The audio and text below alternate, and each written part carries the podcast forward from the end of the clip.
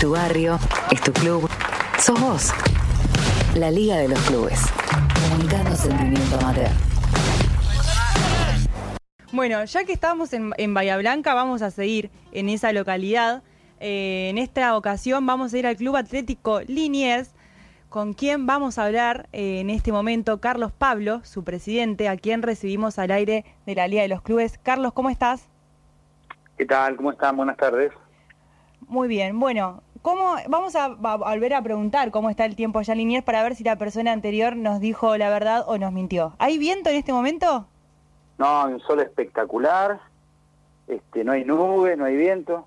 ¿No hay viento? No, no, no puede ser, porque recién estábamos diciendo, si aquí en- acá en La Plata hay viento, en Bahía Blanca, no me quiero imaginar lo que debe ser. Ah, ustedes son unos exagerados, ustedes y los porteños son unos exagerados, que No. hace frío, que hay viento. Vayan a Comodoro si quieren viento. No, Ahí van a encontrar viento. Pero, Está eh, feo. no, acá no, no somos porteños. Eso estamos lejos. Estamos en otra jurisdicción. Claro, bueno, claro. No, nos suelen agrupar. Bueno, si nosotros tiramos el estereotipo del viento y ustedes nos tiraron el estereotipo de, de los porteños. Está bien. Pero bueno, somos todos bonaerenses, por lo menos en esta radio en este No, momento. yo te voy, te voy a te voy a corregir, yo soy rionegrino. Ah, No soy bonaerense. negrino. Bueno, Sí, señor.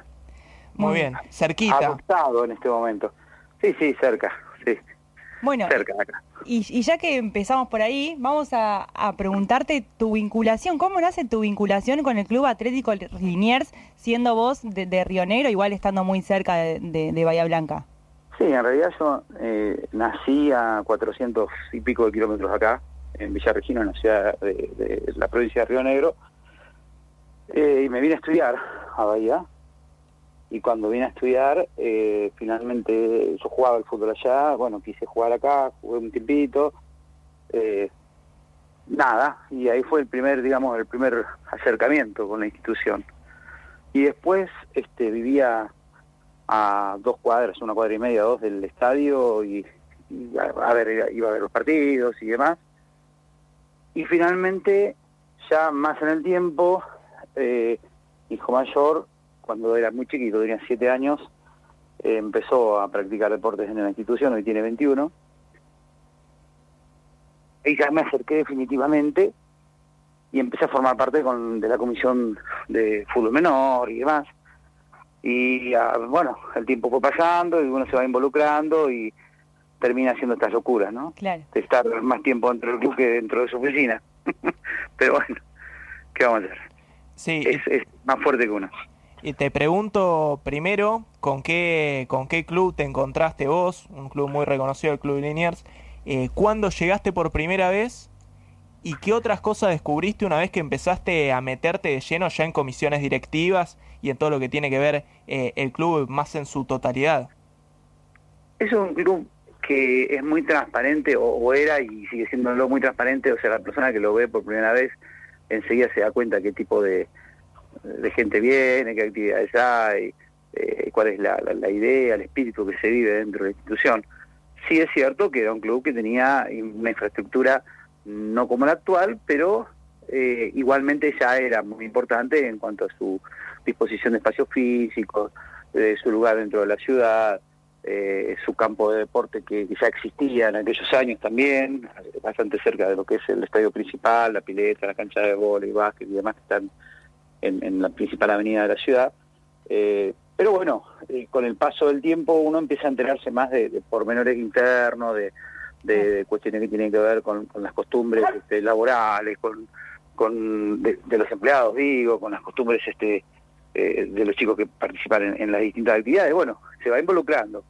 Y, finalmente terminamos con, con la presidencia hace un par de años que ya te involucran definitivamente y te hacen parte de la toma de decisiones, que, que es lo más este lo más picante dentro de una institución es empezar a tomar decisiones porque cada decisión que tomas y a algunos les sale a favor y otros les sale en contra, pero uno lo hace siempre pensando en, en- en la institución, en la persona jurídica que es la institución, ¿no? Pero bueno, eh, se, hace, se, se lleva adelante con sacrificio, pero con mucho placer, eso está claro. Eh, Carlos, ¿cómo fue que, que con el paso del tiempo eh, el club se llegó a convertir eh, en un símbolo de la ciudad, no? Es un símbolo por su actividad deportiva.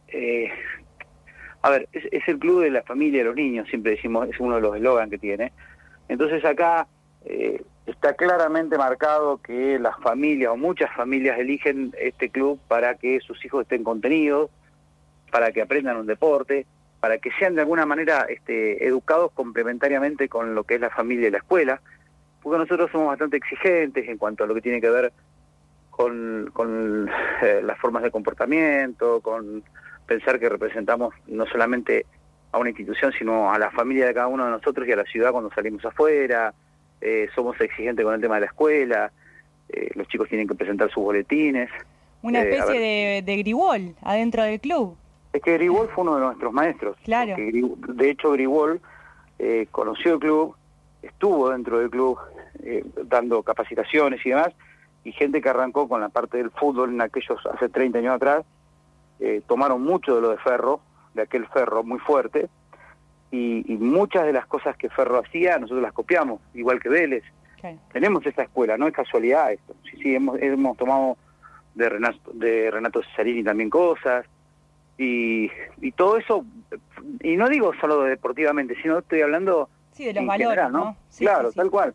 Y, y bueno, a mí en una categoría, nosotros, para que tengan una idea, nuestras inferiores de fútbol tienen 900 chicos aproximadamente tenés eh, tres categorías de juveniles, cuatro categorías de menores y tres categorías de infantiles. O sea, tenés 10 categorías, pero tenemos 30 equipos, porque hay categoría A, B y C. O sea, tenemos equipo A, equipo B y equipo C. Y en algunas ya tenemos equipo D. Las tres categorías compiten en la Liga del Sur. O sea, es un mundo esto. Sí, tal cual. Es realmente es un mundo. Y controlar eh, esa cantidad de chicos en cuanto a justamente lo que decía vos, los principios, los valores que uno trata de imponer, de imponer perdón, o, de, más que imponer, de convencer que tienen que comportarse en la vida de una determinada manera, no es sencillo. Eh, y eso es solamente el fútbol. Después tenés el básquet que sale campeón seguidamente acá en la ciudad, y tenés softball, y tenés natación, y tenés volei masculino y femenino, bueno, el básquet también tenés femenino, y después tenés algunos deportes, eh, no sé, hay boxeo, hay taekwondo y hay muchos eh, otros deportes que por ahí no aglutinan tanta cantidad de chicos, pero que suman a, la masa societaria. Sí, recién mencionabas, eh, no tanto al pasar, porque, porque bueno, lo remarcabas, pero la escuela dentro, dentro del club, cómo se desarrolla justamente el ámbito educativo dentro de un club tan importante o tan reconocido por lo deportivo. En realidad nosotros no tenemos escuela propia, ah, todavía, todavía. Estamos planteando la alternativa clara de tener una escuela propia, para lo cual estuvimos mirando muy de cerca lo que hizo Estudiante de La Plata, por ejemplo, y con, Verón a la cabeza. Eh, nosotros lo que tenemos es alrededor de, de nuestra sede, ponerle 20, 30 cuadras alrededor, a la redonda, hay muchas escuelas, muchas de ellas privadas, que nos este, abastecen de sus alumnos que desarrollan finalmente deportes en, nuestra institución. Y, y también hay escuelas públicas, también, sí, no es todo elitismo, eh, esto es, este, nosotros tenemos chicos becados de la periferia, eh, hacemos, tenemos una función social muy, muy importante. Con, junto con el municipio eh, desarrollamos un convenio que permite que nosotros tenemos algunas licencias, algunos descuentos de tasas municipales a cambio de becas para chicos. Bueno, nada, la escuela es, fundamental. Si en una categoría vos tenés el mejor jugador de tu categoría que le va mal en la escuela, lamentablemente ese chico tiene que esforzarse y mejorar, porque si no va a terminar no jugando, por más que sea el mejor de su categoría, ¿no? Em, Carlos, ya vamos a, una parte eh, que es donde, cuando finalizó la Copa América, se produjo un hecho eh, en el club que seguramente de ahí te voy a preguntar qué repercusiones tuvo dentro de la institución, que es que Lautaro Martínez, surgido por supuesto futbolísticamente de, la institución de Liniers, eh, participó de un entrenamiento em, y en el club que lo vio nacer. Y él dejó un mensaje eh, en redes sociales donde dijo que, estaba eh, muy contento de poder volver al club donde le enseñaron tantos valores, ¿no? resaltando esto que, que mencionabas recién, los valores. Sí, en realidad lo hago más amplio. Mira, tanto Lautaro como Agustín, Como Agustín, sí. en este momento, cada vez que ellos tienen vacaciones en sus clubes, en sus ligas, vienen y entrenan con nuestros equipos de primera. Sí, obviamente si nosotros no tenemos vacaciones en ese momento, ¿no? Claro. Pero eh, es constante, ¿eh? En la última oportunidad fue después de la Copa América que vino Lautaro, sí, se le hizo un homenaje, un reconocimiento y demás, y él después posteó y, y en algunas conferencias de prensa también habló sobre estos temas. Bueno, Lautaro por ahí y, y Agustín, los dos, son la síntesis de lo que nosotros como institución tratamos de eh, dejar en los chicos. Eh, vos fíjate que son, son dos jugadores que tratan de hacer mucho más de lo que hablan, ¿sí? son dos jugadores muy respetuosos, que no lo vas a ver con actos de indisciplina, con inconvenientes como puede, como suele pasar con algunos chicos que por ahí se equivocan, se marean con el primer dinero y creen que se pueden llevar al mundo por delante. Estos chicos tienen un pensamiento absolutamente distinto, se apoyan mucho en la familia, eh, disciplina, mucha conducta. Bueno, y esas son las cosas que nosotros eh, tratamos de, de inducir a que nuestros chicos lleven adelante. eh, a nuestros hijos, porque en realidad todos los que formamos parte del club tenemos nuestros hijos en, en- en el mismo club llevando adelante actividades. Y ni más ni menos que lo que buscamos es que todo chico que se aproxime, se acerque o participe de, de la vida social de la institución tengan el mismo pensamiento, ¿no? Y esto te pasa después cosas como, por ejemplo, no sé, mi, mi hijo más grande que tiene 21 años, hoy es profe en una de las categorías, pero yo me encuentro con compañeros de él que en la calle, o chicos más grandes también, que te saludan con un afecto porque eh, fuiste de alguna manera la guía, Claro. eh, una de las guías, ¿no? Porque no, no, tenemos que pasar por delante la familia, que es la más importante, y la escuela. Pero fuiste un poco el, el norte, o, o trataste de imponer el norte que vos pensás que es lo mejor como institución para, para los jóvenes. Y a lo largo del tiempo te encontrás con chicos que están recibidos de distintas profesiones, otros tienen este alguna tecnicatura, otros tienen actividades como sé, carpintería, y, y se arriman al club y dicen que puedo ayudar, y son chicos jóvenes que capaz que no tienen tanto trabajo, pero terminan ayudándote a armar este, un vestuario, la parte de carpintería, que ha pasado hace muy poco tiempo, todo ese tipo de cosas. Entonces, eso es lo que se busca, ¿no? Sí, y, y es, y es importantísimo esto que decís, ¿no? De, de, cual, de tener un lugar para el cual uno pueda devolverle un poco al club de todo lo que el club nos, le dio a lo largo de, de toda su vida, ¿no? Sí, sí, sí. Eh, cada uno desde su lugar Sí, se lo devuelve como puede. Exactamente. Eh, hay quien viene simplemente a la cancha y colabora con su entrada y viene a ver el partido o te compra la última camiseta que salió o, o el último souvenir que sacamos a la venta y están quienes, este, eh, como te dije, con distintos oficios colaboran. Hay profesionales, médicos, este, eh, ingenieros y demás que también, de, o sea, tenemos algunos chicos que son kinesiólogos que te llaman y te dicen, che, bueno, vamos a hacer una cosa, hagamos un plan para atender gratis a los chicos del club, qué sé yo, bueno, todo ese tipo de cosas van sumando. Y también tenés gente que está involucrada con otros sectores como política, que también te dan una mano y te ayudan para poder conseguir un subsidio, para poder tramitar alguna cosa importante. Eh, siempre hay, este, lo importante es que siempre la persona que participó y pasó por la vida del club no se olvida y, y vuelve, de alguna u otra manera vuelve, ¿no? Sí, eh, bueno, en este sentido mencionaste y también mencionábamos eh, dos nombres muy puntuales que quizá eh, por su trayectoria, por su recorrido y por lo que están haciendo bien el fútbol, eh, se destacan un poco, como es Lautaro Martínez y, Agustín Bouzat. Y justamente el club ha recibido, por su carácter de formador y también eh, en, en otras condiciones, un ingreso, una remuneración debido a transferencias que se hicieron por, por estos jugadores. ¿Cómo repercutió en el club justamente estos ingresos tan importantes? Sí, a veces hablar de nombres este, es ingrato, porque nosotros tenemos en nuestra historia muchos otros nombres. Por ejemplo, Francisco Piscini, Panchito Piscini es un jugador también nuestro, surgió acá. Eh, Di Renzo, que ahora estaba en Estudiante de Buenos Aires, también surgió acá, estuvo en Lanús.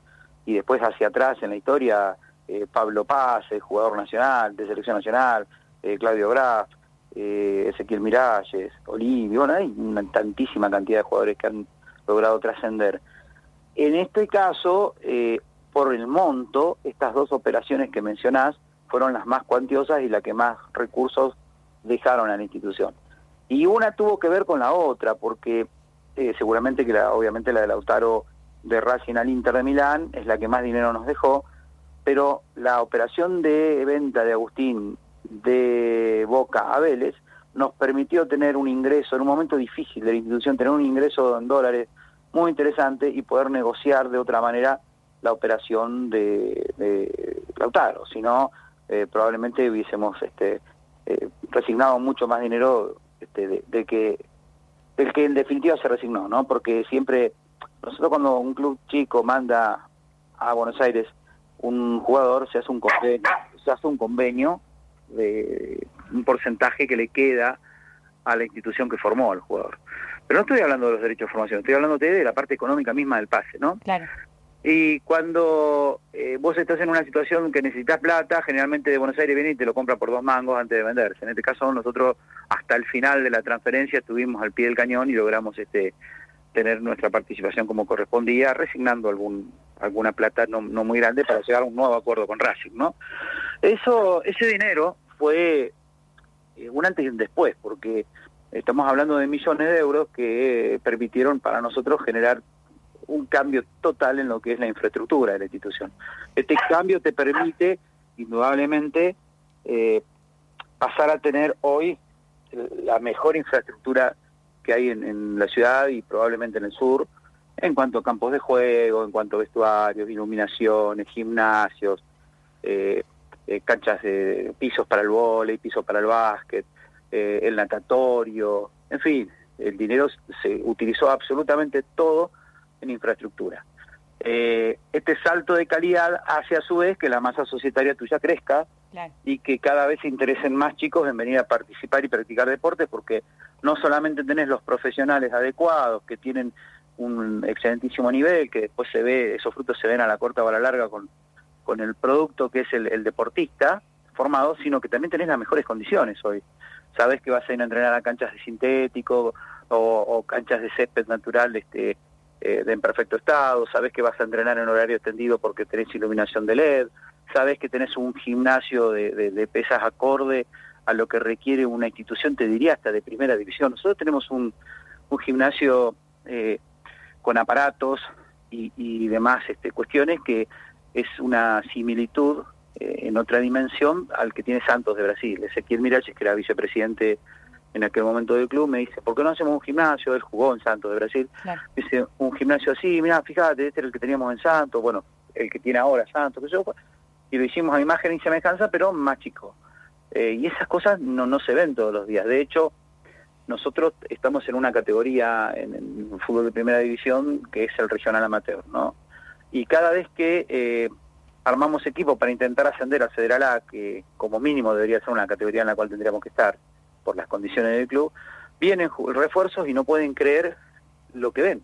Dicen, hay clubes de B Nacional, de Primera Nacional, que no tienen la infraestructura que tienen ustedes. Y bueno, pero lo cierto es que hoy estamos en, en el regional amateur, intentando salir.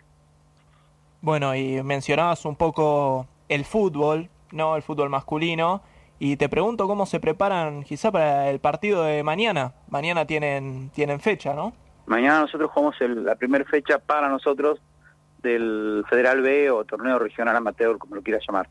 Eh, sí, sí, eh, tenemos un equipo muy competitivo que fue reforzado con, con nueve refuerzos que trajimos, eh, de los cuales algunos están habilitados y otros no, y creemos que, que tenemos este, grandes chances de, de poder lograr el, tan ansiado ascenso al Federal A, al fútbol profesional de nuestro país. Eh, así que bien, estamos bien.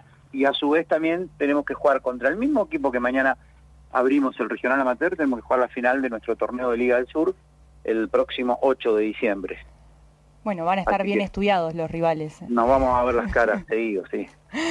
Bueno, Carlos, eh, te agradezco mucho por, te agradecemos en realidad por, por tu tiempo, por traernos un poco el presente de, del Club Atlético Liniers, eh, contarnos sobre sus instalaciones, que, que es cierto esto que, que, mencionabas, que no se suelen ver, nosotros estuvimos viendo acá en las redes sociales y en la página clubatléticoliniers.com.ar las instalaciones que tiene el club, eh, y bueno, felicitaciones por eso y ojalá que, también puedan ser aún cada vez más grandes para que cada vez más chicos y más chicas puedan eh, ir a, la institución a, a re realizar distintos tipos de, de, deportes.